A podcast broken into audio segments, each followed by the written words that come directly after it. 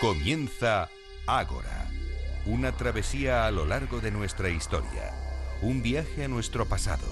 Dirige y presenta David Benito.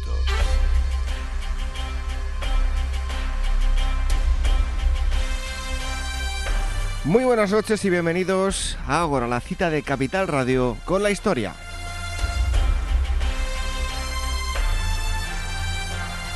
Abrimos el Ágora un nuevo sábado para continuar aprendiendo sobre nuevos aspectos de nuestra historia. Hoy celebramos la Asamblea número 190 y estos son los contenidos que tendremos. El primer tema de todos nos llevará a conocer el sexo en Roma. La historiadora Esther Gurri nos hablará de este primer asunto. Está a punto de concluir una exposición en el Museo de Prehistoria de Valencia y conoceremos cómo eran las relaciones matrimoniales, las relaciones sexuales fuera del matrimonio, la prostitución, la homosexualidad, en fin, muchos aspectos sobre Roma y su sexualidad. Todo ello además ilustrado con importantes y valiosas piezas arqueológicas. Después les hablaremos de banderas e himnos. En España hemos tenido colores en las banderas que dependiendo del momento histórico han tenido un significado u otro. Nos hablará de todo ello el historiador Javier Moreno Luzón. Y el tercer gran bloque lo dedicaremos a hablarles de mitos fundacionales, historias que han servido para la creación de una identidad de las muchas que hay en la península ibérica. Nos visita Francisco Cardels para abordar este asunto. Además, conoceremos con Blanca Estables de Meta Historia las eh, novedades eh, que hemos tenido este mes. ¿Nos acompañan en esta asamblea 190?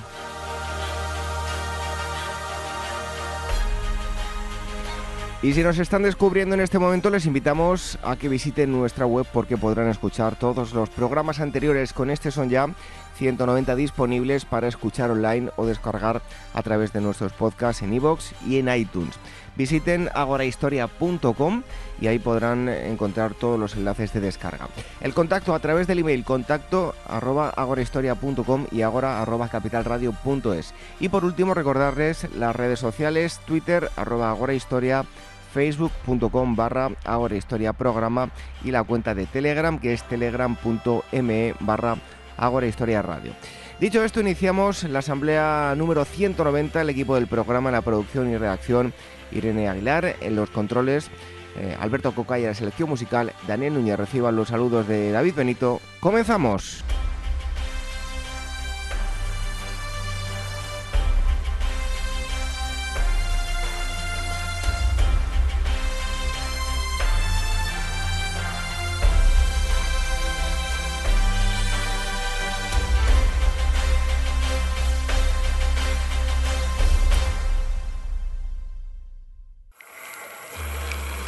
Historias de la prehistoria.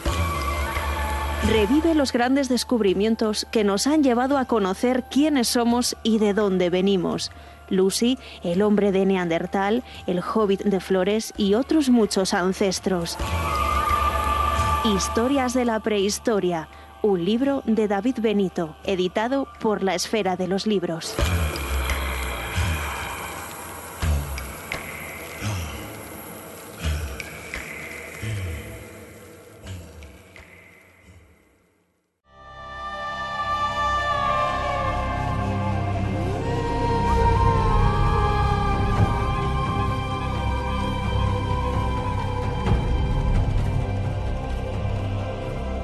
Revive la historia con Ágora, en Capital Radio con David Benito.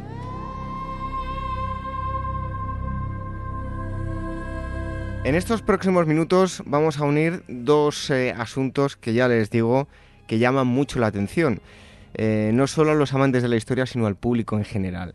Roma, por supuesto, siempre es uno de los grandes temas, uno de esos temas que, tanto le gustan a todos ustedes y el sexo es algo que le llama muchísimo la atención y si lo trasladamos a la antigüedad, pues em, mucho más. Hay una exposición em, que pueden ustedes ver eh, hasta el 30 de abril, así que tienen poquitos días. Es en el Museo de Valencia y trata sobre el sexo en Roma.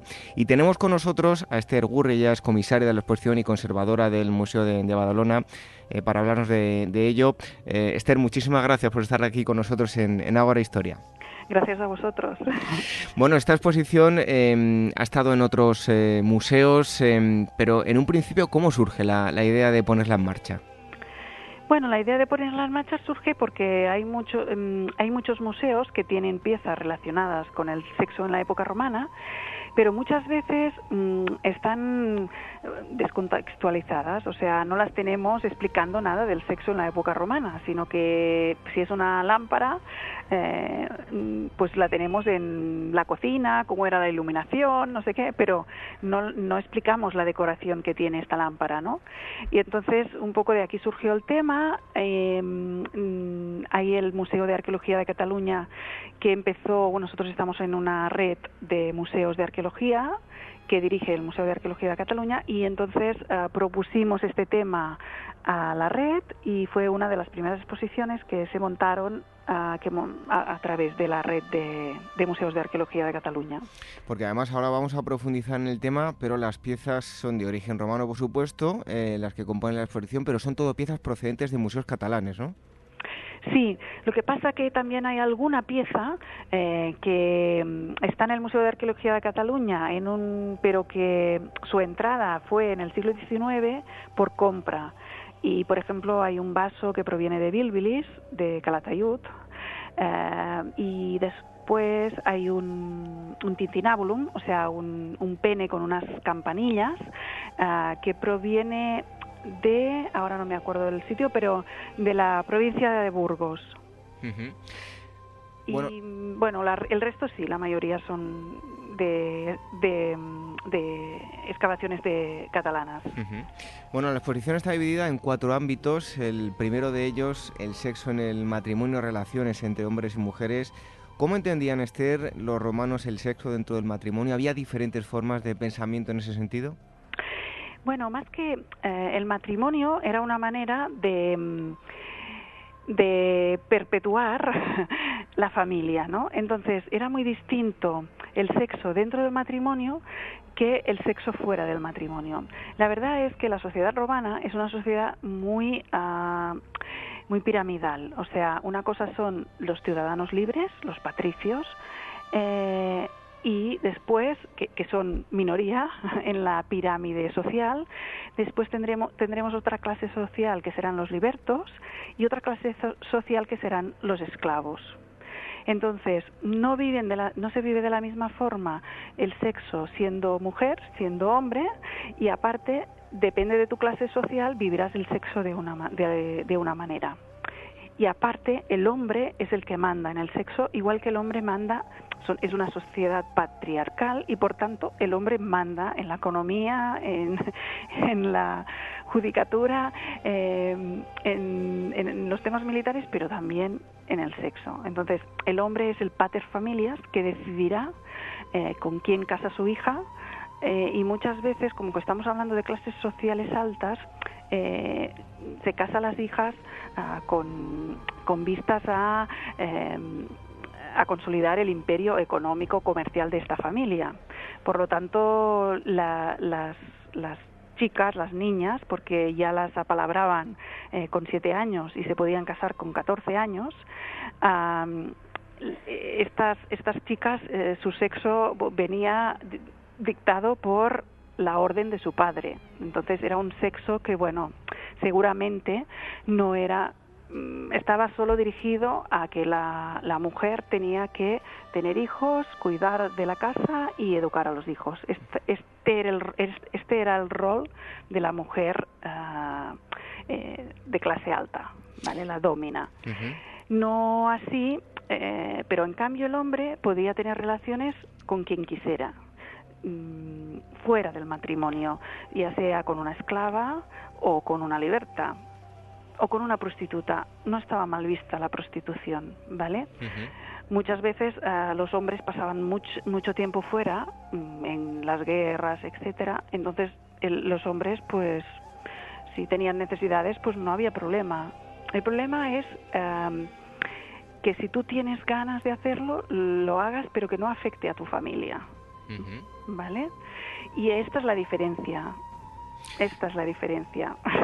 Em, Esther, en, este primer ámbito del que estamos hablando del, matrimonio, ¿con qué piezas contamos? Mira, contamos con una, con una, mm, con una lápida de Tarragona que es la, una estela funeraria de un matrimonio. Es un matrimonio burgués eh, es decir, mm, seguramente serían libertos, gente que se dedicaba a algún oficio o comercio, y mm, aquí vemos, y es una, es una estela del siglo II eh, después de Cristo. Y hay otra cosa que también eh, se explica en la exposición, y es que el papel de la mujer también cambia en el tiempo. hay un, tiempo en que la mujer es una mujer objeto, en el sentido eh, más literal de la palabra, ¿no? O mujer dedicada a la educación de sus hijos. Pero a partir del siglo II y, con la entrada de las ideas del cristianismo, la mujer mm, ah, eh, llega a ser como la compañera, ¿vale? Porque otra cosa que pasa en, en la época imperial es que mm, los, los ciudadanos libres se pueden casar y divorciar y casar y divorciar o tener y así tener varias esposas. Y esto a nivel de poder, se, mm, en el siglo I después de Cristo se ve que esto es un, bueno, ¿qué vamos a hacer? O sea, que las, las mujeres muchas veces no tienen hijos, que, que, los roles se van perdiendo, ¿no? La, la, moralidad romana se va perdiendo. Y por esto el mundo cristiano lo que vuelve es a que las parejas sean para siempre. O sea, esto de me divorcio, tengo otra pareja, esto ya se ha acabado, ¿no? Y a partir del siglo II veremos cómo eh, se refleja esta, esta mujer que mm, participa eh, casi de igual a igual, entre comillas, mm, del matrimonio y, y, de las actividades que hace el matrimonio, si son comerciales o son lo que sea. En el segundo ámbito vamos a encontrarnos con las artes de la seducción. ¿Cuáles eran las más utilizadas? Bueno, pues, ¿qué hacían las mujeres y qué hacían los hombres para seducir a, sus opuestos? Sí, básicamente esto, mm, este apartado nos habla del libro de Ovidio, eh, Arzamandi, El arte de amar, que nos explica ah, cómo seducir a una mujer, mm, la mayor parte del libro, y después nos explica, en el, al final, nos explica mm, cómo la mujer puede seducir a un hombre, ¿no? Básicamente, pues explica dónde puedes encontrar, dónde el hombre puede encontrar una mujer. Este, eh, que puede ser en el foro, en el teatro, en el circo, en lugares donde haya mucha gente y te puedes sentar a su lado, cómo lo que hoy diríamos cómo ligar, ¿vale? Y mm, donde, o en una comida, si te, si te invitan a una comida, a una cena, pues allí conocer, puedes conocer a chicas y tú puedes intentar uh, algo, ¿no? Con ellas. Pero mm, la verdad es que también nos habla del hombre, cómo conquistar a la mujer y, y, bueno, como lo enfoca como si fuera un soldado, ¿no? A la conquista de una batalla, de un castillo, ¿no? Así es el plante, como lo plantea. Pero esta obra, que realmente en su momento, mm, Ovidio era muy amigo de Augusto y Augusto lo desterró, porque pensó que esta obra no nos estaba hablando de, de del arte de amar a tu mujer, ¿no? a tu mujer cónyuge, sino que nos, está hablando del arte de amar, sea tu mujer o no sea tu mujer. Y le pareció que era un, un acoso a la moralidad romana. Y por tanto, mm, esta obra en aquel momento fue prohibida, aunque después pues siguió y, ha llegado hasta, hasta nuestros días. ¿Qué presencia tenía el elemento fálico dentro de la cultura romana? Era muy habitual. Hay una cosa que a mí me llama la, eh, atención, bueno, en las esculturas, eh, a diferencia de lo que tradicionalmente eh, siempre se, ha dicho, ¿no? mayor tamaño de, de, pene, mayor virilidad. En las esculturas de representaciones humanas mm, vemos unos atributos no es que sean especialmente grandes. Eh, como digo, en ese sentido difiere un tanto de, esa creencia popular, ¿no? Sí, es que la creencia popular cuando pone falos son los falos, los falos la representación del dios Príapo. El dios Príapo es el, dios de, la fertilidad, tanto de los campos, de los animales, de los jardines de, y también de los hombres y las mujeres. Y por tanto, eh, ya veréis también en la exposición que hay muchos colgantes que se llevaban en el cuello con ah, eh, con representaciones fálicas, pero no tiene el sentido sexual, sino que es un sentido de más de fertilidad claro que también fertilidad para tu familia, para tener muchos hijos, pero mm, no tiene nada que ver. O cuando vemos algunas esculturas, representaciones de este, de este dios, eh, más que nada, eh, como tiene el pene tan grande, más que nada es lo que le llamaban los romanos el fascinus, o sea, una cosa que más, más bien te, te espantaba, ¿vale? Espantaba los malos espíritus que pudieran venir a, a dañar pues tu fertilidad, eh, bueno, tu bienestar en general. Y este es el sentido de, de, estos falos que vemos tan grande o de estas figuras con los, los penes tan grandes.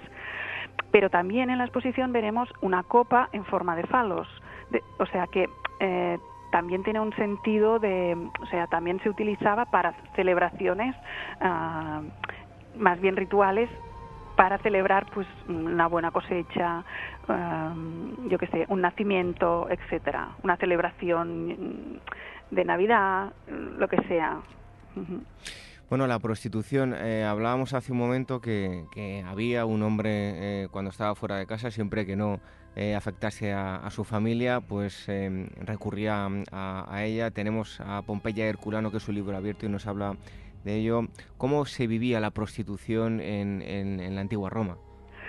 Pues como una necesidad social cuando, o sea, un hombre, mm, lo que no, cuando tenía necesidades sexuales, si no tenía una esclava o no tenía un esclavo, por qué no decirlo, otra cosa que también nos parece muy muy mal, tenían esclavos que eran niños pequeños y también si les apetecía no estaba mal visto tener relaciones con ellos. Pero si no tenía nada de esto, pues podía ir libremente al, prostíbulo y no estaba más mal visto, porque antes de atacar cualquier mujer o cualquier niño de clase, de clase alta, era mejor irte al prostíbulo y satisfacer así tus necesidades sexuales. Es verdad que también dentro de la prostitución había muchas clases de prostitutas. En Pompeya podemos ver que mm, realmente hay muchas inscripciones en las paredes que serían los anuncios que nos, nos mm, estarían anunciando dónde o cerca de dónde estaría el sitio, dónde estaría el, la prostituta o, el sitio de prostitución. Eh, y la verdad es que nos, nos habla de unos precios muy diferentes eh, que van desde las hasta 16 ases. Y aparte yo creo que también nos faltaría hablar, mm, esto sería la, prostitución más popular, pero después a través de los textos también vemos cómo los emperadores y, gente con más dinero pues tiene cortesanas o tiene mm, mujeres ¿no? que les paga mm, y a otro nivel. Bueno, nos hablabas em, que no estaba mal visto tampoco eh, tener eh, relaciones sexuales con, esclavos, con, niños. En ese sentido, ¿la homosexualidad estaba presente en, Roma? ¿Qué tipo de documentos contamos que, nos hagan alusión a ella? Estaba presente porque Mm, antes ya también te comentaba, los hombres estaban mucho tiempo en la guerra, entonces a veces no siempre mm, había mujeres cerca de donde se hacía la guerra y por tanto eh, el tema de la homosexualidad es muy presente entre hombres, sobre todo incluso en el ejército. Y después es verdad que también ah, con esclavos es otro otro ejemplo. Y después también en las paredes de Pompeya encontramos como hay prostitutas hay prostitutos que se, se prestan a hombres y a mujeres. O sea que en este sentido tampoco era una cosa mal vista.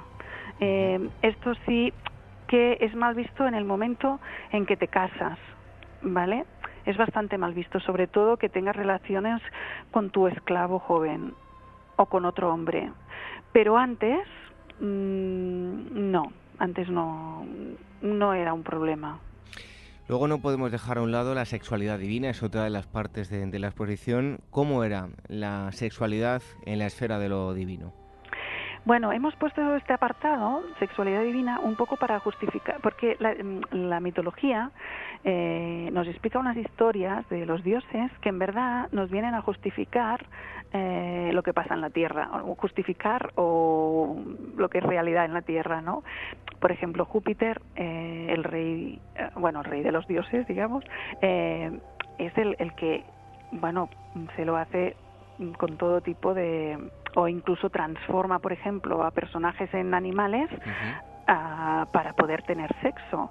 Ah, con lo cual sería el prototipo este que hablamos del hombre que puede hacer lo que quiera con el sexo. Después tendríamos, por ejemplo, Venus, que Venus, aunque eh, se casó con ay ahora no sale. Bueno la, casaron con el, dios del fuego que ahora no me sale el nombre pero el dios del fuego y en cambio ella amaba a Marte no y con Marte tuvo Cupido y con Marte tuvo Hermafrodita.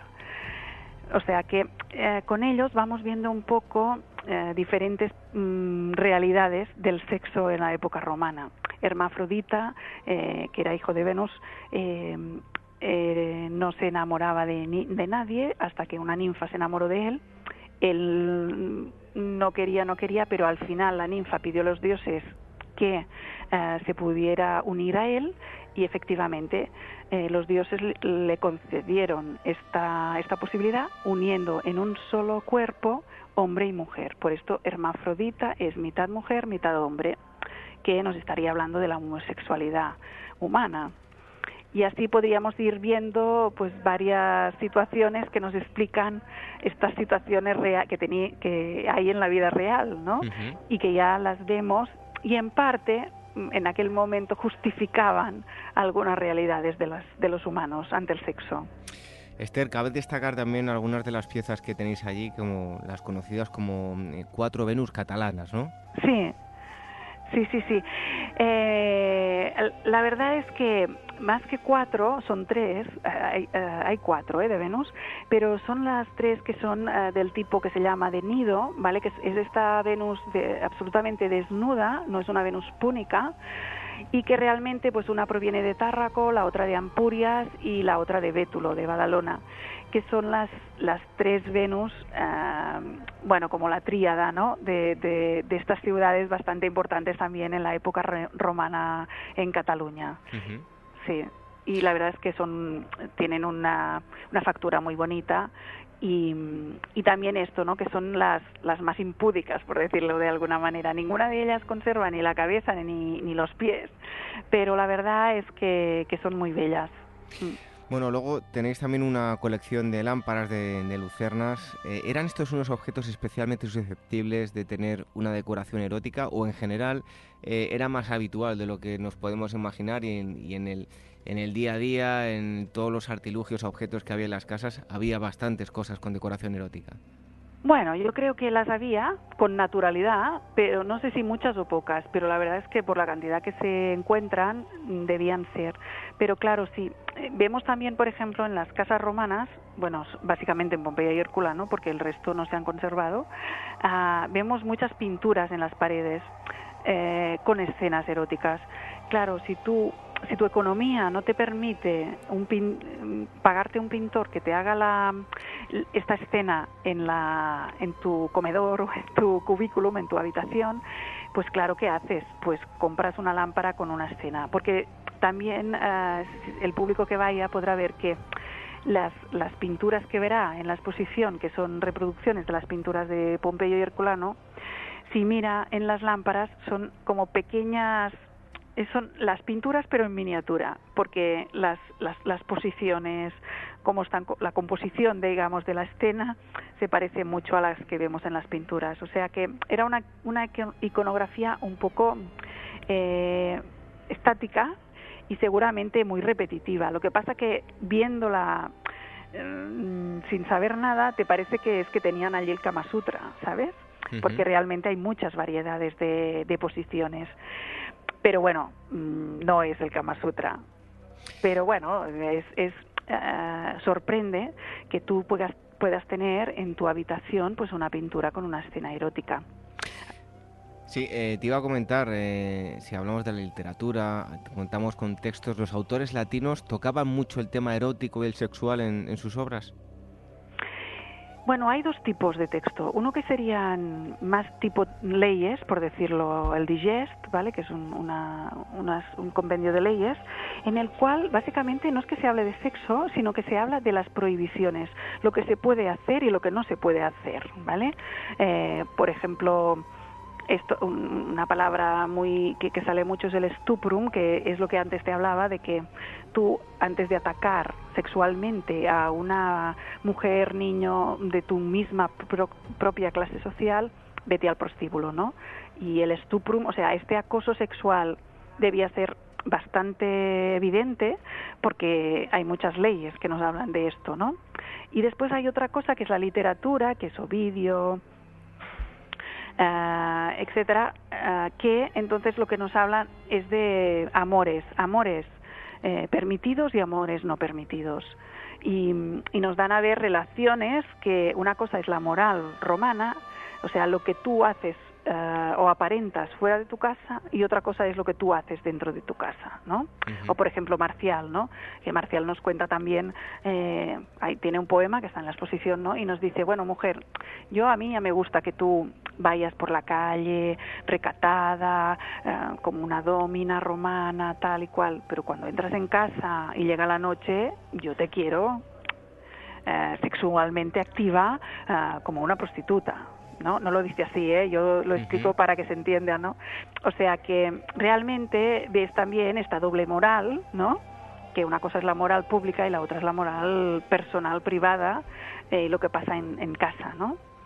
Y después también, eh, referente a las leyes, también nos hablan mucho del tema del adulterio, ¿vale? Que si la mujer es sorprendida en adulterio, eh, pues se la puede matar, cosa que también dicen los mismos autores romanos que seguramente no hacían mucho.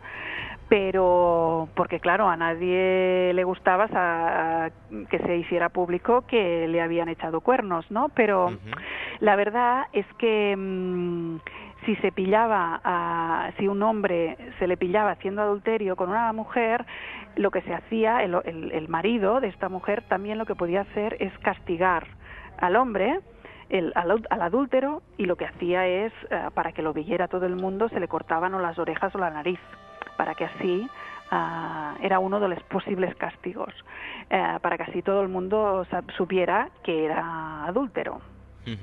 O sea que los textos nos hablan de dos cosas, un poco de moral en el sentido más de textos sobre leyes y judiciales y, mm, los literarios más de estos amores uh, ¿no? No permitidos o sí, ¿no?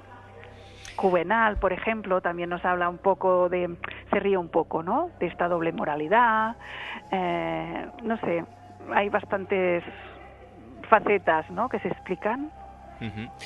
Bueno, ya para ir concluyendo, eh, Esther, en líneas generales, ¿cómo podemos definir a los romanos en el plano sexual? ¿Eran eh, más desinhibidos que en otros tiempos como los contemporáneos?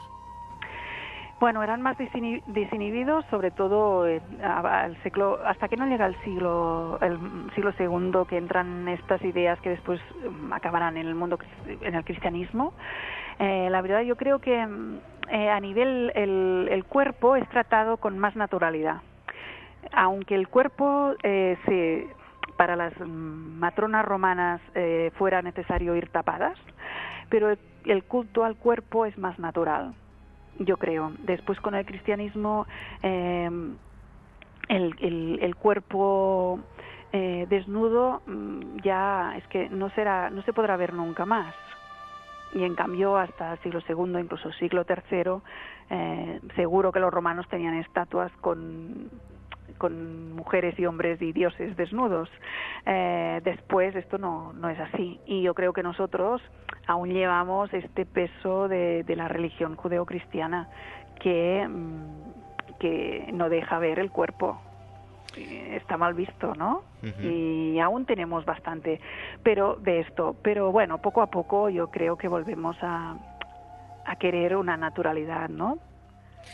Bueno, pues si ustedes quieren visitar esta exposición, recuerden que tienen muy poquitos días, porque mm, comenzó el 26 de enero, exposición en el Museo de, Valencia, va a estar hasta el 30 de, abril. La exposición se llama El sexo en eh, época romana y hemos estado hablando con Esther Enguri, que es comisaria de la exposición también conservadora del Museo de Badalona. Em, no sé, Esther, si aquí acaba la exposición ya o va a ir a otro sitio. Sí, va a ir a cerca de Gerona, ahora se va, en Palafrugell, un pueblo muy cerca de Gerona. sí, sí, no tiene fin esta exposición, me parece. Bueno, ya decía yo que llama mucho la atención Roma y sexo. Estamos juntando pues un auténtico cóctel molotov, ¿no? Sí, sí, la verdad es que sí, que tiene muy buena acogida allí donde va y bueno, que estamos encantados de, itinerarla y, que bueno, que la gente pues ah, disfrute de ella, la verdad. Pues Esther, muchísimas gracias por haber estado aquí con, con nosotros en Agora Historia y hasta pronto. Un fuerte abrazo. Igualmente, gracias a vosotros.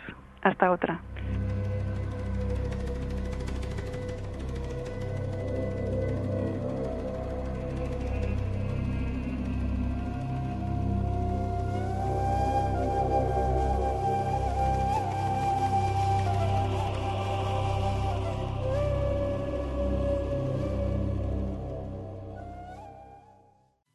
Y al punto Febo Apolo habló así entre las diosas.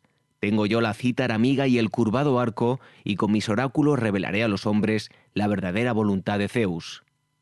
Con este fragmento del himno de Apolo, escrito por Homero, la agencia Pausanias, especializada en viajes arqueológicos y culturales, os anuncia los recorridos que tienen programados para Grecia en julio y agosto, donde la arqueología, la historia y por supuesto el mito serán los principales protagonistas de unos viajes que os llevarán a visitar lugares tan importantes y emblemáticos como Atenas, Eleusis, Nemea, Corinto, Micenas, Tirinto, Delfos, Mesenia, Olimpia y Epidauro, entre otros yacimientos. Para más información sobre este viaje, otros o sobre las conferencias y actividades que organizan, podéis entrar en la web pausanias.com, enviar un email a info@pausanias.com o llamar al teléfono de su oficina 91 355 5522.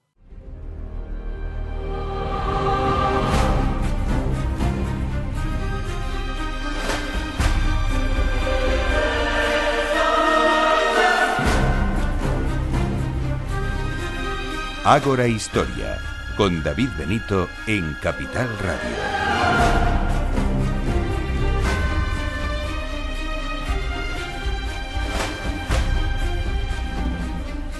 En los siguientes minutos les vamos a hablar de colores, de banderas, de la historia de España. Y es que si hoy en día eh, acuden a diferentes manifestaciones se van a encontrar con la bandera española, con escudo y sin escudo. Eh, algunos de ellos eh, tienen escudos que eran importantes se utilizaban en la época del franquismo. Eh, verán gente con banderas republicanas, en fin, son muchos los símbolos que hemos tenido en España y en, el viejo continente durante los, los últimos años y em, tenemos un libro que se acaba de publicar llamado Los colores de la patria, símbolos nacionales de la España contemporánea, eh, escrito por eh, dos autores, por eh, José Núñez Seixas y por Javier Moreno Luzón, que hoy está con nosotros. es catedrático de Historia del Pensamiento de los Movimientos Sociales y Políticos en la Universidad Complutense de Madrid. Javier, muchísimas gracias por estar con nosotros aquí en Nagora Historia. No, gracias a vosotros. Es un placer. Bueno, Javier, si echamos a vista atrás, aunque el libro se centra en, España, en el viejo continente en las últimas décadas se ha modificado un gran número de banderas e himnos que precisamente pues ha pasado a convertirse en símbolos nacionales y, nacionalistas, ¿no? Sí, bueno, sobre todo a partir de la caída del muro y de la eh, disgregación del bloque soviético, incluyendo a la propia Unión Soviética, pues han surgido muy diversas eh, muy diversos estados eh, algunos nuevos otros no tan nuevos pero que han sentido la necesidad también de cambiar sus símbolos nacionales a veces recuperando eh, símbolos muy antiguos otras directamente inventándolos bueno, de hecho, el siglo XIX en Europa se considera como la era de los nacionalismos por los muchos procesos de, de nacionalización, ¿no? Así es, sí. El siglo XIX es eh, fue un siglo muy intenso, con muchos cambios, con una modernización muy acelerada eh, de la vida política y de la vida económica y entre las novedades, desde luego, eh, estuvo la aparición en toda Europa y en América también y al final incluso en algunos otros países de las naciones como comunidades políticas, ¿no? Eh, toda la legitimidad que antes dependía del antiguo régimen, en el antiguo régimen, de la bueno, de la, de la vieja idea de que los reyes representaban a Dios y que por lo tanto tenían eh, esa, legitimidad para ejercer un poder absoluto, pues se fue desvaneciendo en favor de la idea de la soberanía nacional. Y esas naciones necesitaban eh, símbolos que identificaran a las eh, comunidades de ciudadanos que mm, podían participar por primera vez en la gobernación de los estados. Bueno, vamos a ir haciendo un pequeño repaso por las, los últimos eh, dos siglos, últimos tres siglos, eh, y es que las primeras décadas del siglo XIX en España van a estar marcadas por el enfrentamiento entre liberales y absolutistas, donde digamos que fue complicado encontrar emblemas eh, nacionales comunes, ¿no? Así es, sí. Eh, no solo porque hubiera distintas versiones de qué debía ser la nación española, sino sobre todo porque en esa época, como, como acabas de decir, había un enfrentamiento radical entre absolutistas y liberales. Los liberales defendían la idea de nación y por lo tanto eh, sentían la necesidad de dotarse de símbolos nacionales que representaran esa nueva comunidad política, mientras que los absolutistas seguían apegados a, la idea de la vieja legitimidad del antiguo régimen y no eh, compartían en absoluto la idea de nación. O sea, no es que tuvieran otros símbolos nacionales distintos, es que ni siquiera contemplaban la posibilidad de, utilizar el concepto de nación y por lo tanto, mm, pues eh, banderas nacionales, himnos nacionales, etcétera, Bueno, una vez que vence el liberalismo, en los siguientes años eh, tenemos que hablar de, emblemas de la monarquía constitucional, ¿no? Sí, bueno, esto es un fenómeno que se da en toda Europa y es eh, que a lo largo del siglo XIX se fue produciendo en muchos países donde había una monarquía, y la mayoría de los países la había, eh, una fusión entre la corona y la nación. Para obtener eh, una parte de esa legitimidad nueva, de esa legitimidad nacional, eh, muchos monarcas trataron de presentarse como adalides de la nación, como representantes de la comunidad nacional, etcétera, y hay esa asociación de símbolos nacionales con la monarquía. Y España en este sentido pues no fue una excepción. A lo largo del reinado de Isabel II, sobre todo, y después también en los reinados que vinieron a continuación, eh, hubo esa, eh, esa fusión, esa identificación entre la monarquía y, cierta versión de, la nación que contaba con sus símbolos, sobre todo la bandera roja y amarilla, que había sido al principio la bandera de la Armada Española y que se convirtió en el reinado de Isabel II en la bandera del ejército y a partir de ahí se extendió su uso a instituciones oficiales y también a, distintas manifestaciones sociales y la Marcha Real que era una, una, música de honores para el rey y para el Santísimo Sacramento en su origen y que también pues acabó representando al Estado y a esa monarquía constitucional ya digo con eh, valores asociados a la nación. Eh, Javier, entre, bueno, ¿qué diferentes símbolos em, vamos a encontrar en las banderas e himnos eh, hasta el periodo, bueno, periodo que va entre los siglos, entre el 19 y, el 20? ¿Cómo? ¿Qué símbolos diferentes? Sí, ¿qué, qué, símbolos, qué banderas, eh, qué alusiones en, los himnos podemos destacar de ese periodo, ¿no? Entre siglos, entre el 19 y el 20. Ah, bueno, a finales del siglo XIX se puede decir ya que la bandera nacional con los colores rojo y amarillo el amarillo se llama a veces gualda también, ¿no?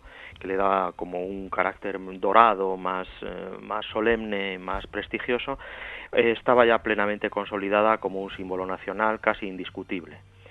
Eh, en el sexenio revolucionario, entre 1868 y 1874, surgieron algunos intentos de buscarle alternativa a esa bandera con la idea de que eh, como ocurría en Francia o en Italia, las naciones democráticas necesitaban eh, una bandera tricolor, ¿no?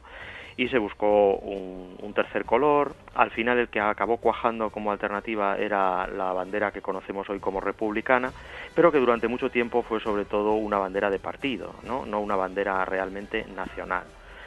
Entonces se puede decir que la bandera roji-igualda o roji-amarilla estaba ya plenamente consolidada y compartida por la mayoría de la población española a finales del siglo XIX y comienzos del XX. Incluso resultaba compatible con la bandera republicana. Algunos republicanos, como por ejemplo Lerroux eh, o Salmerón, pues utilizaban ambas sin ningún problema.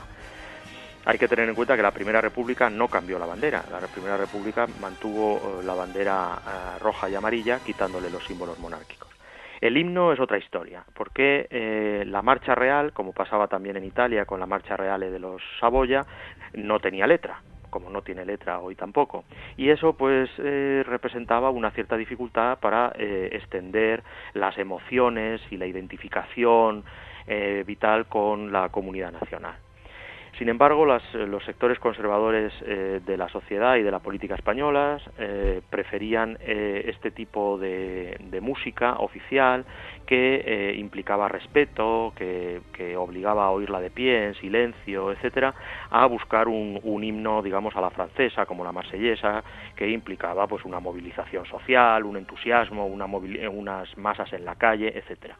Lo más parecido que hubo en España a la marsellesa fue el himno de Riego, pero como ocurrió durante mucho tiempo con la bandera republicana, pues el himno de Riego era mm, un himno solo de las izquierdas, ¿no? Eh, y eso impidió también que se convirtiera en el himno nacional español aceptado por todos. Pero en todo caso, la bandera tiene una historia mm, mucho más exitosa y, de más, y más popular que, la marcha real, que no dejó de ser siempre una música solemne eh, y que no se podría considerar un himno nacional en el pleno sentido de la palabra. Entre los años 1893 y 1917, aquí podemos hablar de una regeneración simbólica. Sí, bueno, esa es la época del regeneracionismo, ¿no? Y entonces también ese regeneracionismo, que, es, mm, que tuvo muchas manifestaciones, eh, después sobre todo del desastre de 1898, pues tuvo repercusiones eh, sobre los símbolos, ¿no? Los símbolos se introdujeron en la escuela, como forma de nacionalizar a los ciudadanos, en imitación a lo que estaban haciendo en otros países europeos. También eh, el ejército eh, tuvo un papel cada vez más importante en, los intentos de nacionalizar a los ciudadanos a través del servicio militar. Las juras de bandera adquirieron unas dimensiones notables como grandes ceremoniales públicos. Y luego eh, también es la época del surgimiento de los nacionalismos alternativos al español sobre todo el nacionalismo catalán y el nacionalismo vasco. El gallego vendría después. Y estos eh, nuevos movimientos nacionalistas subestatales pues representaron un desafío para el nacionalismo español y sus símbolos propios, algunos de ellos antiguos y, rehechos o reformados y otros directamente inventados en aquella época, pues representaban eh, un, o, entraron en una pugna con los símbolos oficiales, los símbolos nacionales de España. Y a partir de ahí, pues hay una dialéctica entre los símbolos nacionales españoles y los símbolos nacionales de los, de los movimientos nacionalistas alternativos que dura hasta la actualidad.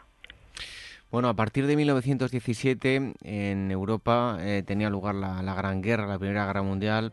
En este periodo en España eh, podemos hablar de símbolos de la monarquía conservadora. Sí, bueno, en toda Europa la Primera Guerra Mundial trajo consigo una verdadera primavera de los pueblos, eh, muchos nacionalismos eh, se revitalizaron eh, con la idea de, reclamar la autodeterminación nacional.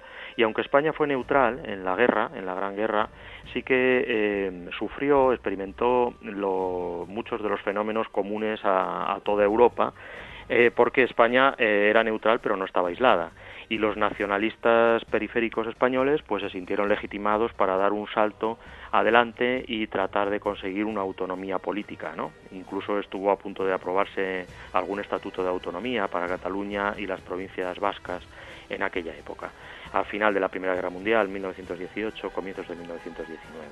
Eso por una parte. Y por otra parte, pues también es una época de gran agitación social y de alarma por parte de los sectores más conservadores respecto a la amenaza revolucionaria que venía de Rusia. Ahora estamos conmemorando el centenario de la Revolución Rusa de 1917, que tuvo mucha repercusión también en España. Todo eso hizo que eh, esa pugna de símbolos eh, se, eh, se, agudizara y que los sectores eh, católicos, conservadores, eh, muchos militares, incluso el rey Alfonso XIII, pues eh, se decantaran por soluciones autoritarias y por una españolización obligatoria de los ciudadanos, no solo en aquellas comunidades donde había ya otros movimientos nacionalistas, sino en toda España de acuerdo con una ah, visión muy jerárquica y muy disciplinaria de la nación. Y esto es lo que pone en marcha la dictadura de Primo Rivera, ¿no? Que, mm, bueno, lanza campañas de españolización con los símbolos eh, muy, muy fuertes, muy intensas y a la vez una represión también bastante dura de la exhibición de los símbolos, sobre todo catalanistas, que eran los, los que más les molestaban porque era el movimiento alternativo más fuerte. Te iba a preguntar esto precisamente porque mientras estaba eh, celebrando la, Gran Guerra en, Europa, eh, iba a ser, como, como decías tú, ¿no? ¿no? fundamental en este periodo pues las ideas, las celebraciones y los símbolos separatistas en España. Bueno, entonces es cuando surge, por ejemplo, la famosa bandera estelada, eh, catalanista, que no es la señera de las cuatro barras, sino que añade un triángulo azul con una estrella blanca eh, y que es una bandera independentista, una bandera de combate eh, por la independencia de Cataluña. Es en ese momento cuando surge, esto es un homenaje a Cuba, que tenía ese mismo triángulo con una estrella en recuerdo de la independencia de Cuba respecto a España, ¿no? en la guerra de 1898. Entonces, eh, sí, efectivamente, hay ya signos separatistas. En todo caso, dentro del catalanismo, el separatismo ha sido muy minoritario hasta hace muy poco tiempo. Hubo estos grupos eh, de combate más radicales, pero eh, la mayoría de los catalanistas eh, preferían una solución autonómica dentro del marco español o una solución republicana federal con un Estado federal catalán dentro del marco español, de una república federal o confederal española. O sea que esos grupos efectivamente eh, surgen entonces con, y se hacen visibles entonces, pero son minoritarios dentro del catalanismo. Bueno, en el periodo que va de 1930 al 36 eh, hay un dominio de, unos colores que en los últimos años también ha cobrado fuerza. Te quería preguntar por, por ese origen ¿no? de los colores rojo, amarillo y morado. Bueno, lo primero que habría que decir es que eh, los colores nacionales que, como antes decía, estaban ya consolidados, no desaparecen. No se cambia la bandera cuando llega la, la Segunda República eh, de una manera radical, como si por ejemplo hizo la República Portuguesa, que cambió absolutamente la bandera.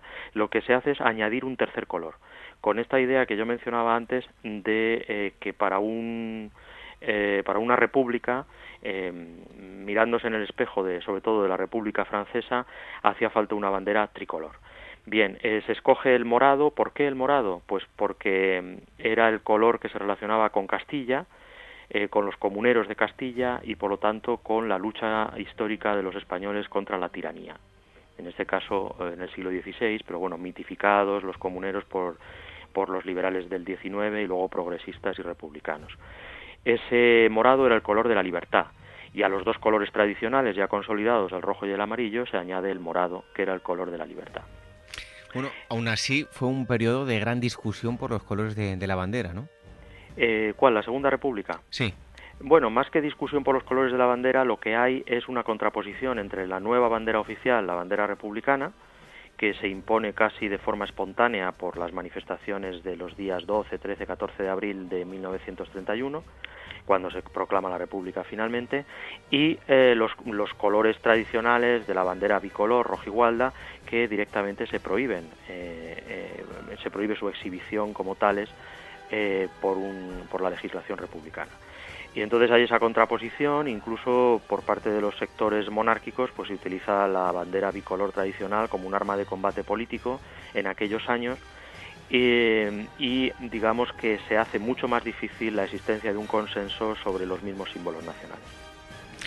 Bueno, durante la guerra civil va a haber una bipolaridad ¿no? entre esos símbolos republicanos, símbolos eh, fascistas, finalmente eh, al final de, la segunda perdón, de la segunda guerra mundial de la guerra civil eh, española van a predominar eh, desde luego símbolos fascistas y, católicos ¿no? ¿De, qué estamos hablando?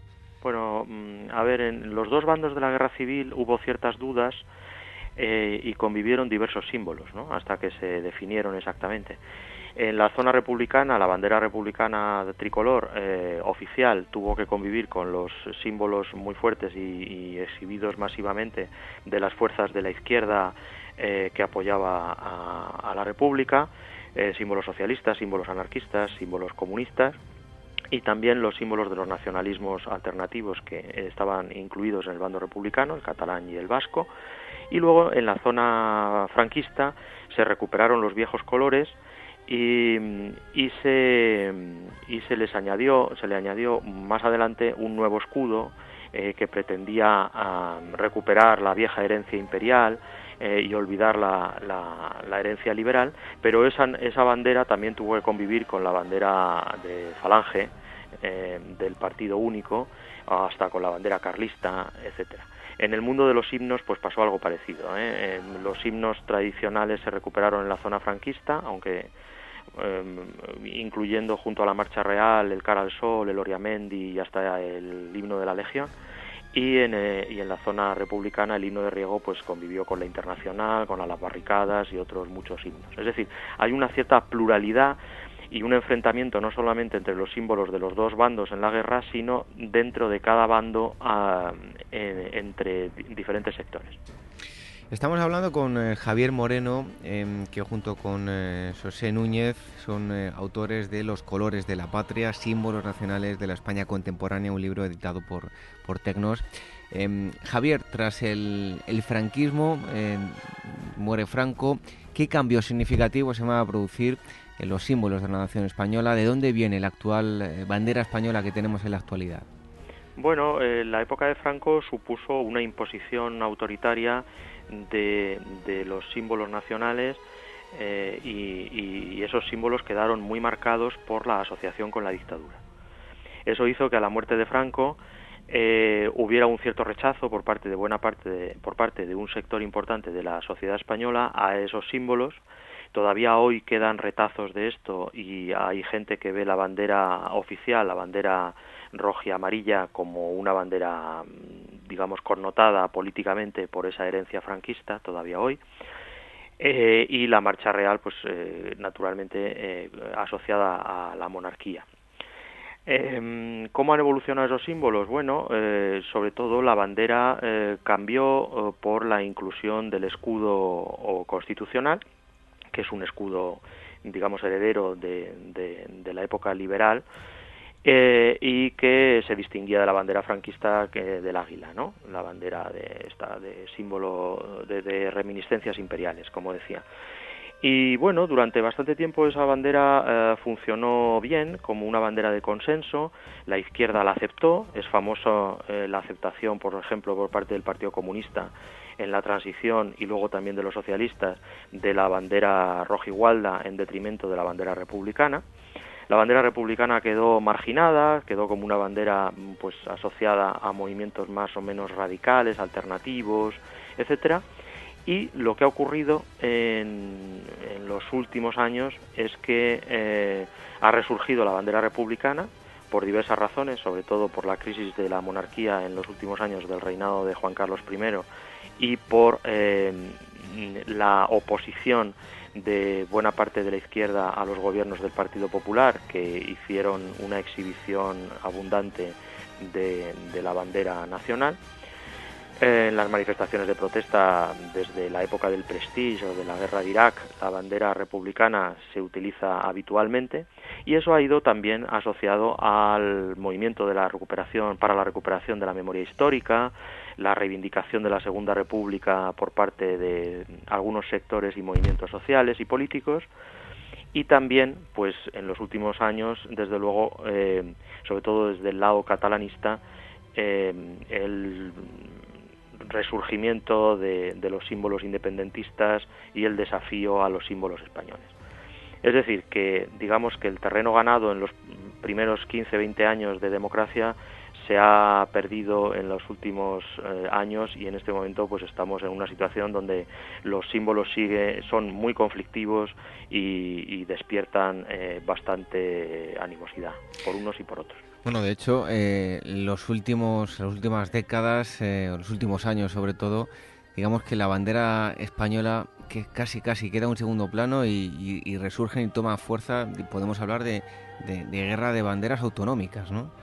Bueno, no, no exactamente, porque bueno, la, la bandera, como todos los símbolos, tiene significados distintos en diferentes contextos.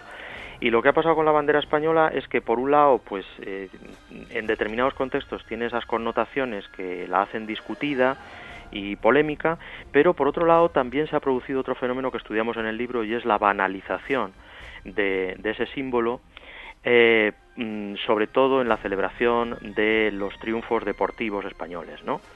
Cuando las ciudades se llenan de banderas rojigualdas sin ninguna connotación política, simplemente como celebración de los triunfos del equipo nacional, sobre todo de la selección de fútbol, ¿no? en la Eurocopa, en el Mundial, etcétera, ¿no? Entonces em, vivimos en una sociedad donde a la vez los símbolos son discutidos en la arena política, pero eh, son populares y aceptados esos mismos símbolos discutidos en, otro contexto como es el de las celebraciones deportivas, las fiestas populares, etcétera, ¿no? Se dan las dos eh, cosas, los dos fenómenos al mismo tiempo. Bueno, ya para terminar, en España tenemos un, himno, un himno sin letra. Vemos las competiciones deportivas en muchos países, todos sus participantes eh, cantan. Eh, en España no, no, tenemos letra. ¿A qué hace alusión esa antigua letra? Porque sí que la, que la tiene y, por qué eh, continuamos sin letra, pese que se ha intentado ¿no? en alguna otra ocasión ponerle letra. ¿Llegaremos a tener alguna vez letra el himno de España? No creo, no creo. Eh, nunca ha tenido la letra oficial, ¿eh? la marcha real. Ha habido varios intentos en la dictadura de Primo de Rivera primero, mm, luego en la dictadura de Franco, eh, después ya en la democracia hubo incluso algún concurso público para adjudicarle una letra, ninguno ha cuajado ninguno ha cuajado y eh, bueno, pues somos un país con un himno sin letras, sí, así es. Eh, la marcha real ya digo que no era en origen un himno para emocionar y movilizar a la gente, sino una música de respeto eh, muy acorde con la visión de algunas élites que gobernaron mucho tiempo y asociada a la monarquía y a la religión yo diría que pasó ya el tiempo de poner letras a los himnos nacionales. Esto, la mayoría de los himnos tienen letras del siglo XIX o comienzos del XX. Muchas letras, pues, nos harían eh, sonrojar ahora, ¿no? Porque, pues, son incitan a la violencia, son sexistas, eh, eh, resultan incluso bochornosas, ¿no? Entonces, mm, ¿para qué vamos a, a poner letra al himno? Quizás sea hasta una ventaja, ¿no? Que no tenga letra. En algunos países las, algunas estrofas de los himnos están prohibidas por excesivamente belicosas o porque recuerdan a un pasado que no se quiere recordar. Bueno, como nosotros como no tenemos letra, pues no tenemos ese problema, ¿no? bueno, pues nosotros nos tenemos que quedar pues con todo el público coreando ese, bueno, la, la melodía de, del himno de España y lo dejamos ahí que eso pues por lo menos no incita a la violencia y nos y nos reímos un poco, ¿no? Exacto. Bueno, pues si quieren más información lo van a encontrar en este libro, Los colores de la patria, símbolos nacionales de la España contemporánea, eh, editado por Tecnos y hoy ha estado con nosotros uno de los autores, el otro es José Núñez Seiza, ya estuvo aquí con nosotros em, también y eh, ha estado con nosotros ahora eh, Javier Moreno. Muchísimas gracias por haber estado aquí con nosotros en Ágora. Nada, gracias a vosotros, muchas gracias. Hasta pronto. Hasta luego.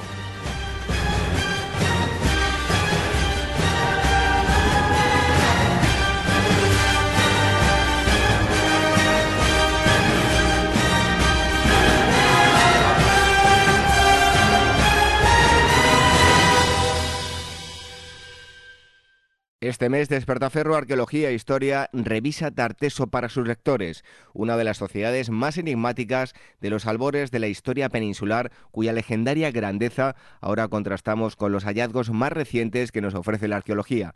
A la venta en librerías, kioscos, tiendas especializadas y despertaferro-ediciones.com.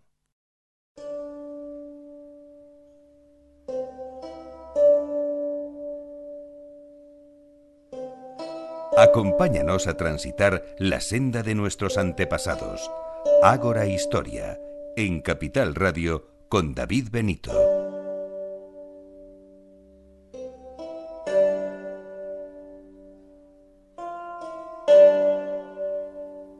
Hoy somos lo que somos eh, gracias a historias, eh, mitos fundacionales y estereotipos, sobre todo aquí en la península ibérica. Gracias a ellos nos hemos creado una identidad. Y hoy vamos a hablar de todo este asunto. En los próximos minutos tenemos con nosotros a Francisco Cardels, él es profesor de la Universidad Católica de Valencia, doctor en eh, Historia, licenciado en Ciencias Religiosas y en Ciencias del eh, Periodismo, y ha coordinado un trabajo de varios autores llamado Mitos Fundacionales y Estereotipos de la Historia de España de ediciones 19 Eh, Francisco Cardels, muchísimas gracias por estar aquí con nosotros en, en Ágora. Encantado de estar con vosotros, gracias. Ahora este programa magnífico que realizáis siempre en favor de la historia y de nuestro patrimonio. Pues muchas gracias. Ahora mm, vamos a profundizar en, en, unos mitos muy concretos de los que se habla en la obra, pero si hablamos del mito en general, se trata de algo que ha sido fundamental para la creación, como decía yo, de, de identidades, ¿no? Sí, de hecho, si nosotros pensáramos la misma identidad de Europa, parte un concepto mitológico. Nosotros tenemos como dos grandes raíces, si me permite decir, ¿no? Por un lado, la raíz eh, grecorromana y por otro lado, la raíz judeocristiana.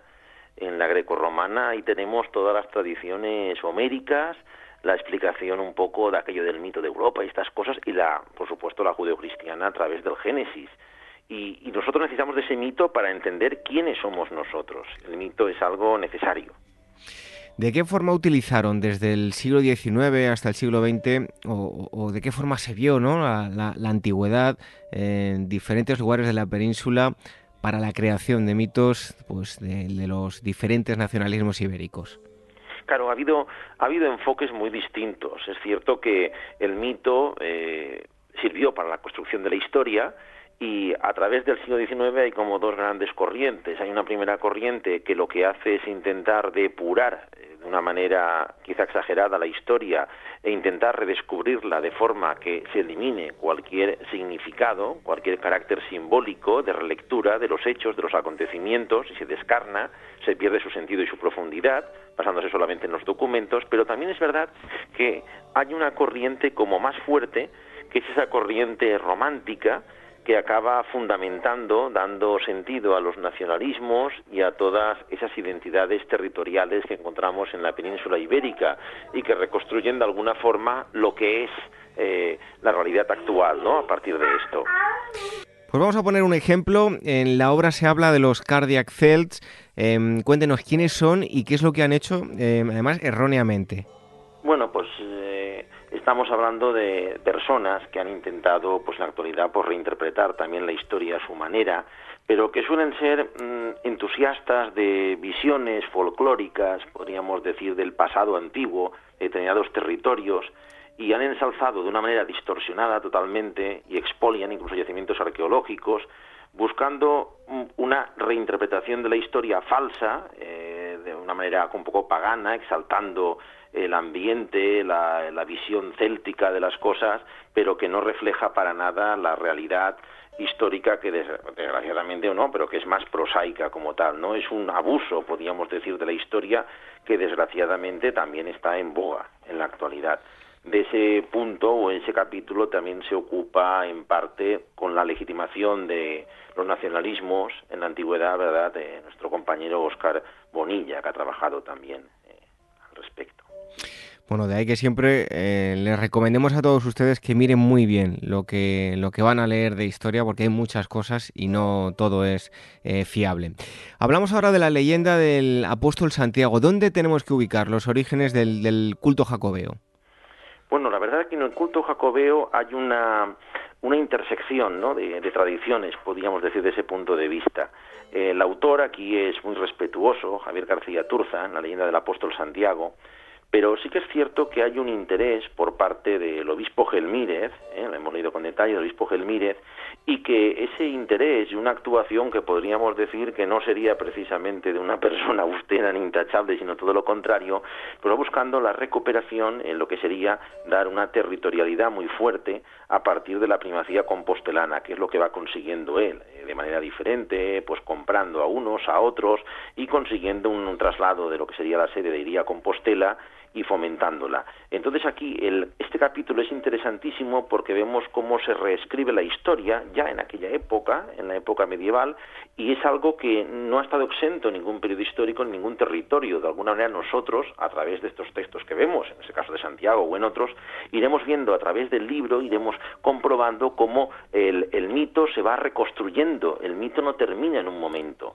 Ese apóstol eh, Santiago que es un apóstol peregrino con la concha, o que es un apóstol que es matamoros, o que es un apóstol, y según cada momento nosotros tenemos una percepción de esa imagen iconográfica del apóstol. es por lo tanto un modelo para nosotros paradigmático, para ver cómo va evolucionando según cada momento histórico una figura clave. ¿Mm? eso es interesante también. Bueno, hay otro asunto que también se trata en la obra, son las conquistas y mestizajes en la, Edad Media hispánica.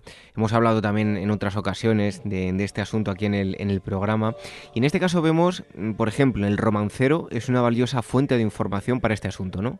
Sí, sí, por supuesto que sí. Aquí eh, María Lara, en este caso, que es además de, investigadora, de modernista, ella es una gran también escritora, pues se basa en fuentes literarias, se basa en el romancero. Entonces podemos comprobar desde la cotidianidad como esa visión de buenos y malos, de lo uno y lo otro, es más que discutible. Ella quiere subrayar mucho que al margen de la legislación y de lo que tengamos por encima, el día a día, el romancero con su riqueza y toda esa expresión oral y escrita de la literatura nos muestran en la cotidianidad que el mestizaje está al orden del día y que sí que hay un intercambio muy importante, cotidiano, entre los diferentes grupos que existen, coexisten en la península ibérica, sin que esto signifique que sea un marco idílico, tampoco es eso, pero sí que es cierto que hay, y lo estamos comprobando en un día a día, una, una convivencia de unos pueblos con otros, de unas razas con otras, de unas religiones con otras, y es un hecho innegable.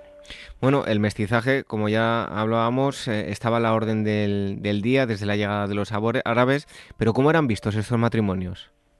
Bueno, en sus matrimonios hay una, hay una desigualdad porque aquí existe siempre una legislación que prima, son reinos cristianos en la Edad Media y entonces se prima, por supuesto, una, el matrimonio, podríamos decir, desde el punto de vista legal eh, canónico, como se instituye. Y entonces, de esta manera, es un matrimonio mixto, es un matrimonio en el que al final acaba renunciando eh, la persona que pertenece a, a la condición maometana a su propia fe para poder ser un matrimonio, eh, digamos, en igualdad de condiciones.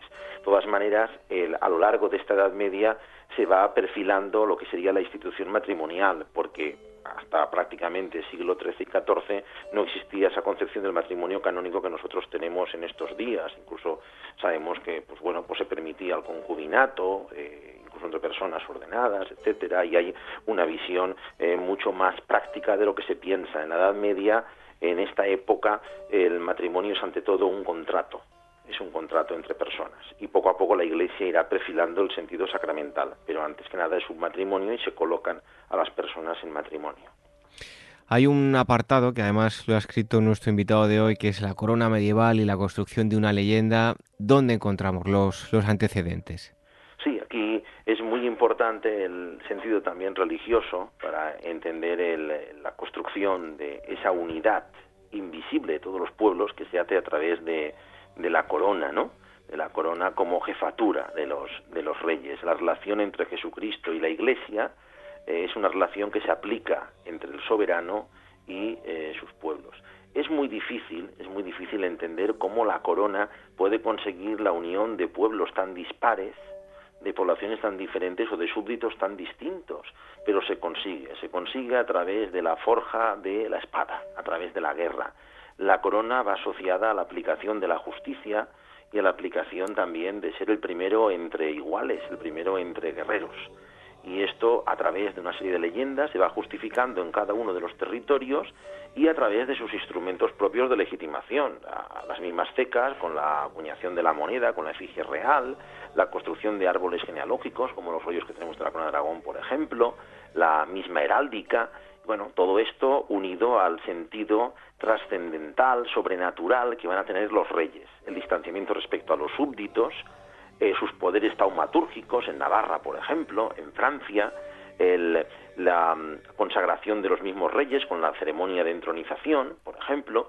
Bueno, todo esto se envuelve con una aureola que en la Edad Media convierte a los reyes en unos personajes fantásticos, unos personajes alejados de la cotidianidad, o al menos eso se intentaba. Y en ese trabajo por personificar, por hacer una figura mitológica del rey, tendrán también una gran parte importante los cronistas los cronistas que se encargarán de relatar los símbolos del rey, la corona, el cetro, la espada y, y, por supuesto al final los panteones, donde vamos a encontrar donde descansan los restos mortales de los reyes en unas construcciones formidables. Cada reino tendrá lo suyo. ¿eh? Será fantástico. Pensemos en Poblet, en el caso de la Corona de Aragón, pensemos en el caso que tenemos eh, también en Burgos, ¿verdad? O tenemos también, pues, en otros lugares de, en, Navarra, por ejemplo, en Leire, en diferentes sitios, ¿no? Que se han, que ha habido restos de, reyes medievales y se ha ido concentrando, con un poder también simbólico para sus respectivos territorios. Bueno, todos estos eh, símbolos regios, principalmente la corona, el cetro o la espada, ¿de dónde proceden todos estos símbolos? Esos tienen una procedencia religiosa del judaísmo y del cristianismo. La corona es una es algo que viene a formar parte de la estirpe sacerdotal.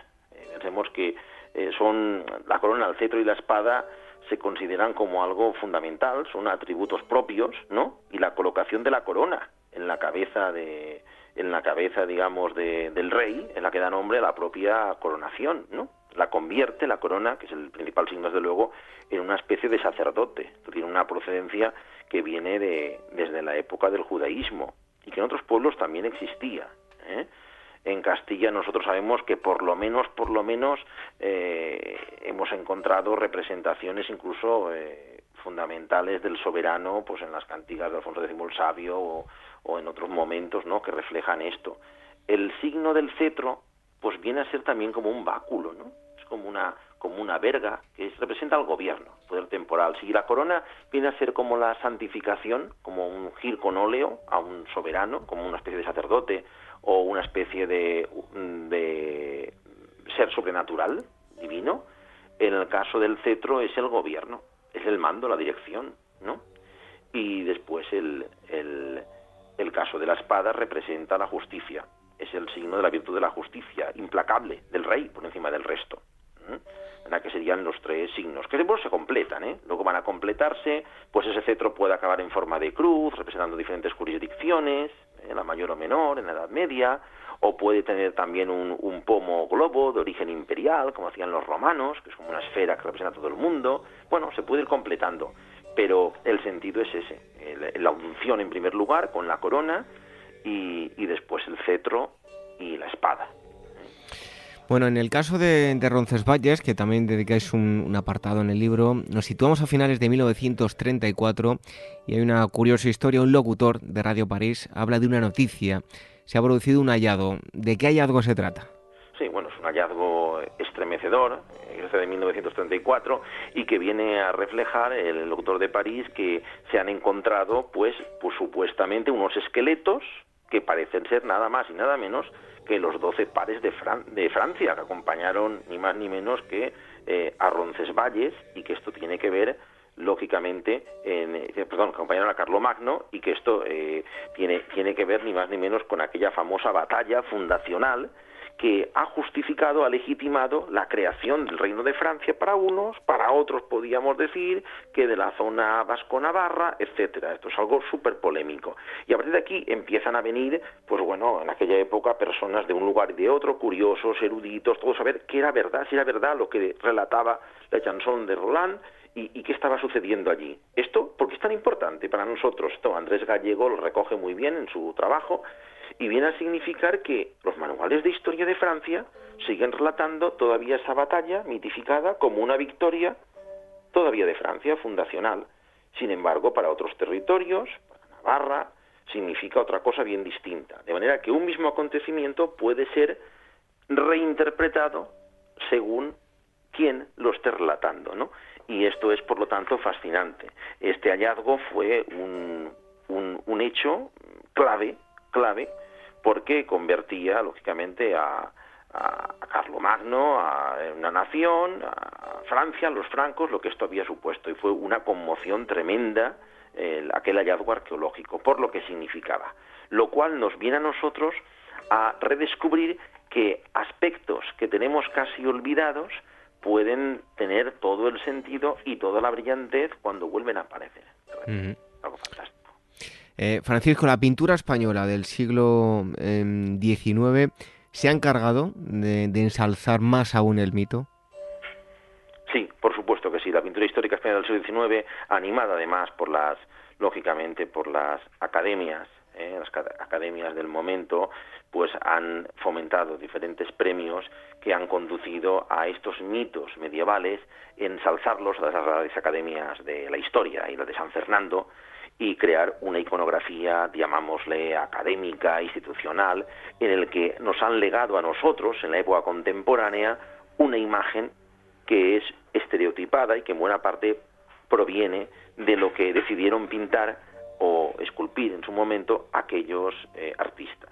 Y esto mm, lo podemos ver nosotros en este artículo de Noelia Gil, de nuestra compañera, en la que incluso va ella a reproducir determinadas pues pues mm, cuadros con fotogramas de distintas películas del siglo XX veremos como en el cine y la televisión en fotogramas pues veremos de la película de locura de amor por ejemplo de Juan de Orduña que reproduce exactamente pues la misma Juana la Loca ante el sepulcro en la misma posición que en el cuadro del pintor Pradilla, por ejemplo, ¿no? O incluso yo recuerdo que ya se adentra en aspectos de la famosa serie de televisión, en fotogramas de la serie de televisión de Isabel y Fernando, ¿no? De Isabel, ¿eh? reyes católicos, y como también está comparándolo en diferentes momentos con Mm, pues eso, con obras de arte de, de, Manzano o de otros autores y esto nos da a entender que bueno es una fuente, es un filón que nos hace a nosotros a través de las obras de estas academias de la historia y de San Fernando pues revivir la historia tal como querían en el siglo XIX. Eso también nos pone en guardia porque la historia que nosotros enseñamos o mostramos a través del arte y del cine también ha quedado grabada en la conciencia de nuestros ciudadanos, conciudadanos. Por eso es tan importante el darle el valor de lo que se está haciendo y mitificando en cada momento, porque hay una relectura del mito. Y ya para terminar, eh, hablábamos también del, cine y la televisión. Em, vemos eh, películas de, años atrás, eh, grandes producciones de Hollywood, como era la película del Cid y otras muchas películas. Em, sobre todo, pues e, esas películas sí que basaban y ensalzaban muchísimo el, mito. ¿Se ha producido alguna evolución en las últimas películas? ¿Se, eh, bueno, se limitan más al, hecho histórico, ensalzando menos de aquella forma, o, siguen siendo igual de comerciales y, llevando mm, pues por bandera el mito? Bueno, depende de cada uno de los directores, pero sí que es cierto que en la actualidad estamos asistiendo, salvo en el caso de series más concretas, que incluso pueden ser críticas, pueden ser muy teatrales, podríamos decir, sí que es cierto que eh, en general, en general, estamos asistiendo a un revivir de los mitos, ahora dándoles un sentido mucho más eh, fantástico. O sea, se está buscando más que nada un cine de acción, un cine espectacular, y en eso se están alejando bastante de lo que sería la realidad. De alguna forma estamos haciendo unos, un cine a la altura de los recursos técnicos que tenemos en la actualidad. En otro momento el cine estaba basado más en los diálogos, se buscaba en los romanceros, en los textos, ver cómo se reproduciría, incluso en el lenguaje, y se cuidaba más las formas verbales de las personas, la representación, los gestos, aunque tuviera menos riqueza el productor para la realización de esta obra, y hoy en día, sin embargo, se busca más lo, ostentoso, la acción, lo visual, más que el relato narrativo. Haciendo mención a lo que comentaba antes de la película del Cid, interpretada por Charlon Heston sobre todo, ¿no? Eh, sí que podíamos ver que en su época intentaron ser fieles a lo que a lo que estaba escrito, al menos, ¿no? Aparte del cantar y demás, lo cual no significa que el ser fieles a aquella fuente fuera ser fieles a la historia, porque es cierto que esas obras también, a su vez, eran una relectura de un mito anterior y que habían sido confeccionadas posteriormente en el tiempo.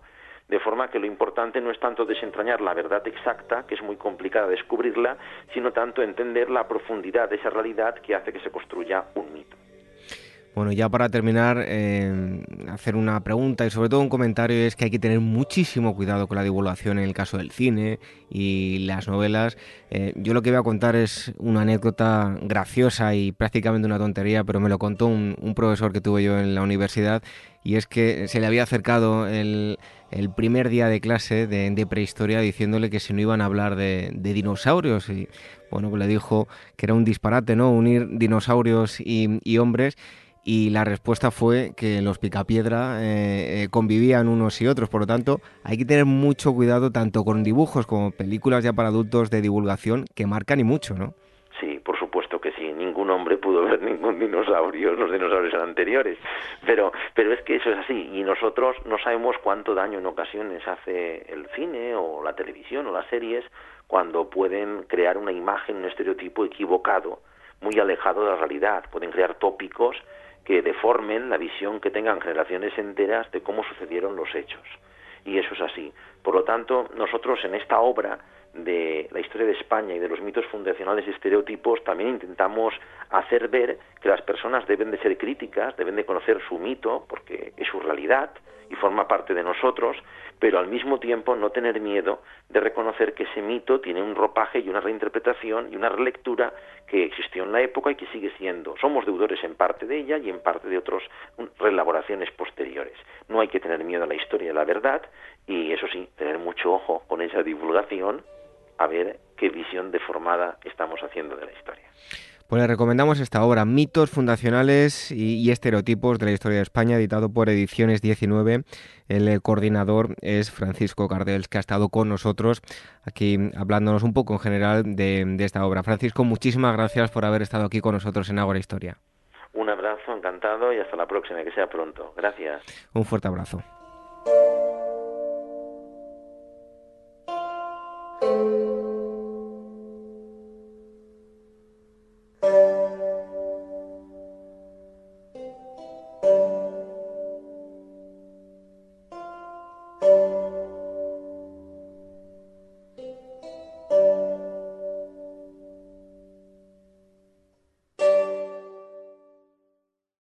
Este mes Despertaferro Arqueología e Historia revisa Tarteso para sus lectores, una de las sociedades más enigmáticas de los albores de la historia peninsular, cuya legendaria grandeza ahora contrastamos con los hallazgos más recientes que nos ofrece la arqueología, a la venta en librerías, kioscos, tiendas especializadas y despertaferro-ediciones.com.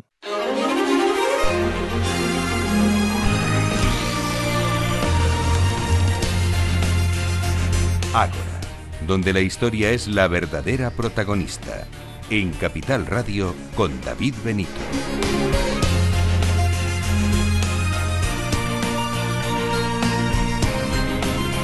Esta música que escuchan nos indica que llega el momento normalmente de las noticias, la agenda y las eh, novedades editoriales. Hoy Vamos a tener solo a Blanca Estables de Meta Historia. A Gisela Payés le mandamos un fuerte abrazo. Hoy solo vamos a tener em, recomendaciones em, de, libros. Así que antes de hablar con Blanca Estables, les recomendamos que visiten una web que es metahistoria.com, donde van a poder encontrar mucha más información.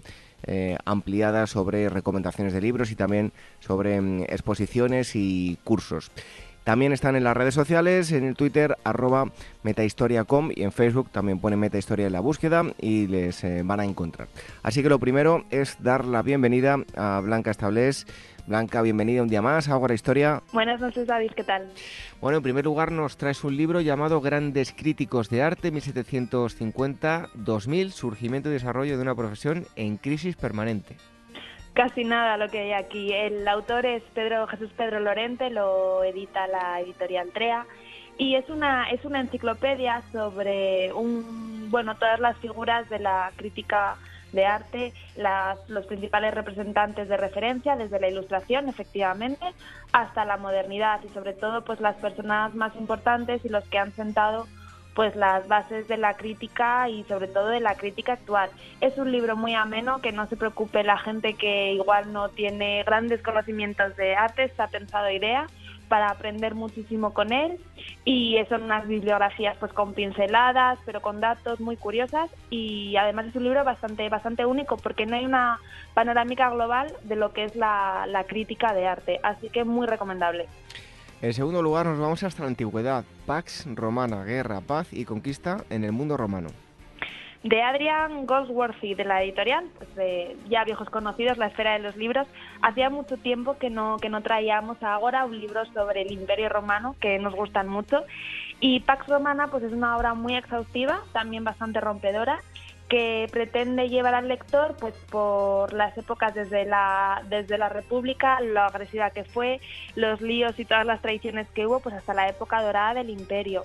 Y sobre todo aquí lo que se pretende reflejar es que mm, aunque la Pax Romana pues proporcionó realmente al imperio pues un periodo de paz, de estabilidad, de tranquilidad y de relaciones bastante fructíferas, es verdad que nos centramos también un poquito en la otra parte, la menos conocida, que los romanos fueron ante todo pues una nación de conquistadores y fueron imperialistas y es un poquito el reflejo del otro lado de los conquistados de los que pasaron a vivir bajo el imperio romano de cómo fue la vida de países que ya dejaron de gestionarse por ellos mismos y, empezó el Imperio Romano pues a mandar en sus vidas. Y en tercer lugar, Anatomía de una crisis 1917 y los españoles. De Eduardo González Calleja, lo, publica, lo edita Alianza Editorial y nada, otro libro más que, que siempre encontramos alguna pincelada o alguna obra distinta que nos pueda servir para entender todavía más el centenario de la primavera de 1917, la contienda europea y en este caso cómo, cómo afectó sobre todo a España, se dio el nombre de crisis de 1917, a los sucesos que tuvieron lugar en aquel verano, en breve será 100 años, y que hicieron peligrar el gobierno. El movimiento militar, que fueron las juntas de defensa, un movimiento político y el movimiento social que trajo una huelga general muy importante. Así que nada, una radiografía más de, una historia que aunque creamos que no, sigue siendo muy reciente. Ahí estaban las tres recomendaciones que nos ha acercado hoy eh, Blanca Estables de Meta Historia. Seguro que la próxima semana ya está con nosotros Gisela Payés con las noticias, con em, agenda y concursos, que todo ello lo van a encontrar. Además, más ampliado en eh, la web de Metahistoria, metahistoria.com. También en las redes sociales, en Twitter, arroba metahistoria.com y en Facebook ponen la búsqueda Metahistoria y lo van a encontrar muy fácilmente.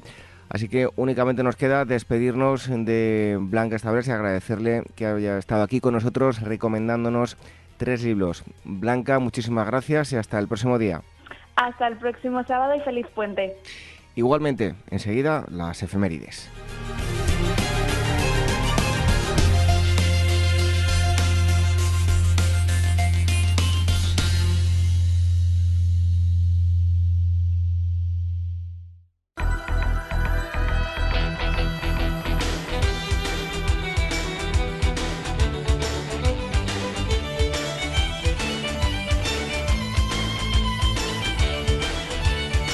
La música de Vanessa Mai, como cada sábado, nos sirve para adentrarnos en las efemérides en la parte final del programa.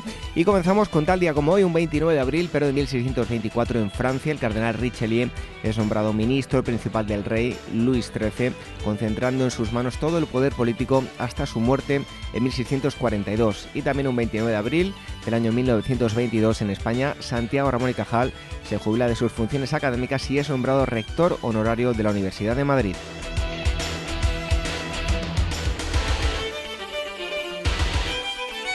30 de abril del año 65 en Roma, Séneca y su sobrino Lucano, implicados en la conjura de Cayo Alpurnio Pisón contra el emperador Nerón, son descubiertos y obligados a suicidarse. Y también un 30 eh, de abril, en el año 1883, muere en París Edouard Manet, pintor francés a caballo entre el realismo y el impresionismo y que no quiso ser identificado con el movimiento impresionista.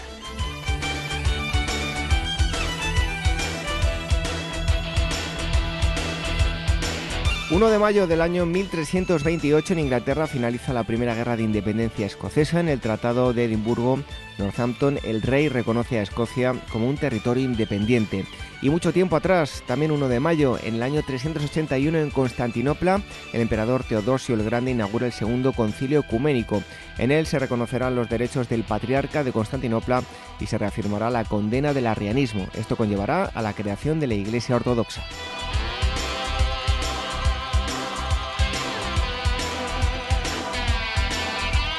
Un 2 de mayo del año 1808 en Madrid tiene lugar el levantamiento del 2 de mayo contra el ejército francés de Napoleón Bonaparte y a consecuencia de las noticias de su fracaso, el mismo día el bando de los alcaldes de Móstoles inicia la guerra de independencia. Y también un 2 de mayo del año 1833 en Rusia el zar Nicolás I prohíbe la venta de esclavos en los mercados públicos.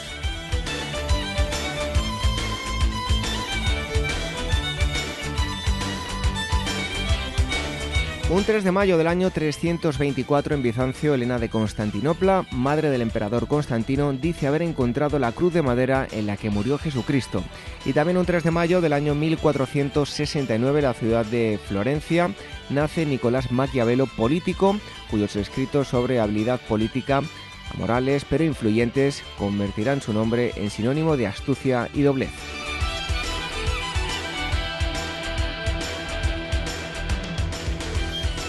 Un 4 de mayo del año 1515 en Roma, el Papa León X prohíbe la impresión de libros no aprobados por la Inquisición y un 4 de mayo de 1675, con el fin de mejorar la navegación, el rey Carlos II de Inglaterra ordena la construcción del Observatorio de Greenwich.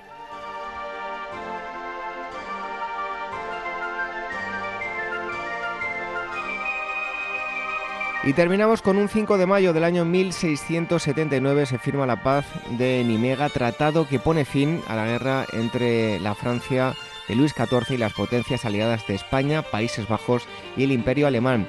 Y también un 5 de mayo, pero el, del año 1886 en Atlanta, en Estados Unidos, John eh, Pemberton patenta la Coca-Cola, bebida de color verde a base de extractos de hojas de coca, nuez de cola, azúcar, caramelo, agua purificada y gas carbónico.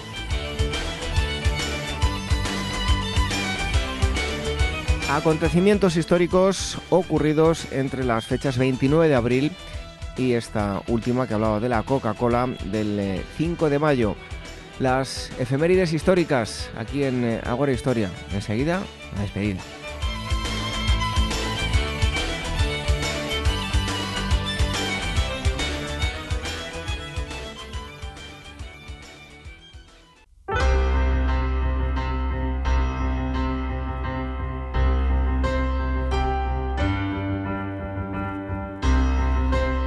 Es el momento de echar el cierre a la hora, pero únicamente hasta el próximo sábado. En esta asamblea 190 les hemos hablado en primer lugar de un tema que seguro les eh, llama mucho la atención a todos ustedes. Por un lado, Roma y por el otro, el sexo. Como decíamos en la entrevista, un auténtico cóctel molotov.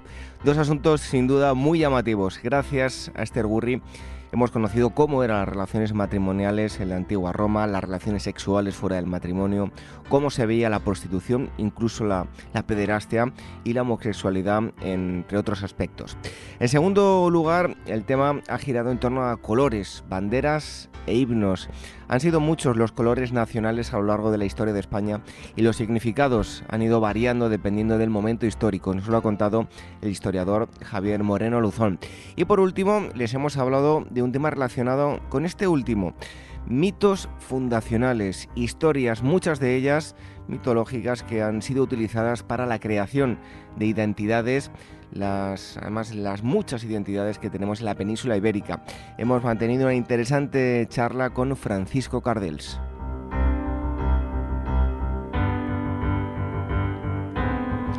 Y les decíamos que echábamos el cierre a la hora, pero ustedes pueden entrar cuando quieran y lo pueden hacer a través de los podcasts. Pueden escuchar el programa online o descargarlo.